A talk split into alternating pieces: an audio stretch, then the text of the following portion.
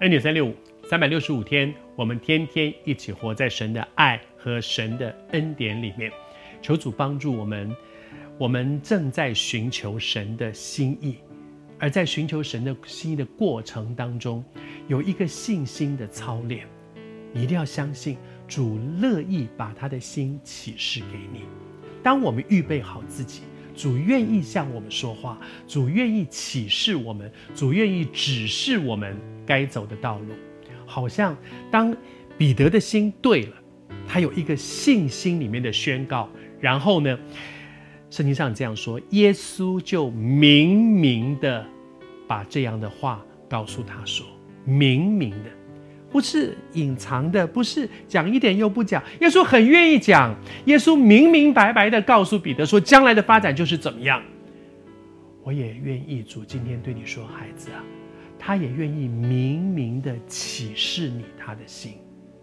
他知道你在面对些什么，他知道你现在的困境，他知道你现在的难处，他更知道你现在所面对这些困境和难处，问题在哪里。出路在哪里？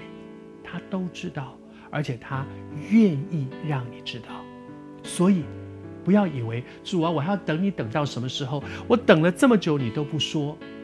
你愿不愿意在神面前问主说：“请你告诉我，请你启示我，到底是什么拦阻在我和你中间？我知道你不会有问题，有问题的一定是我。主要是我的什么拦阻了，以至于我听不见你的声音。”求你告诉我，我去解决我的问题。我再说，我亲爱的弟兄，我亲爱的姊妹，从来都不是我们在等神，总是神在等我们。主也很急，你知道吗？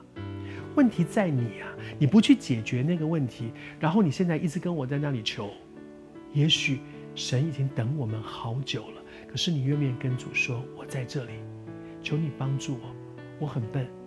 我听不清楚你的声音，我不知道问题在哪里，或者我知道，其实我被很多东西掩盖住了。主，我求你帮助我，让我能够明白。我和你分享，这是我自己生命当中很多时候的经历。有一段时间就觉得这段时间怎么走得这么不顺利，好像做什么都不对。主啊，你我我现在是在做你要我做的事。可是为什么这么不顺呢？为什么这样做也不对，那样做也不对？到底问题在哪里呢？我常常的一个经验就是回到神面前跟主说：“主啊，我相信我走成这样，一定是有问题。而那个问题从来都不是你有问题，他怎么会有问题呢？他是全能的神，是我有问题。”我说：“主啊，我真的很笨，但是我求你告诉我好不好？”你给我一个感动，启示我说，我到底在什么地方有问题，以至于我卡在那里了。当我诚心这样去求问神的时候，他总是回答我；而当我听了、明白了，如果我顺服，就把那个问题给挪开来，我就重新回到上帝的祝福里。我要祝福你，在神的恩典当中，他乐意赐福给你。但是你愿不愿意跟主说？启示我是什么拦阻在我跟你中间，求主帮助我，那个挪开来了，主的祝福就回到我们的生命当中了。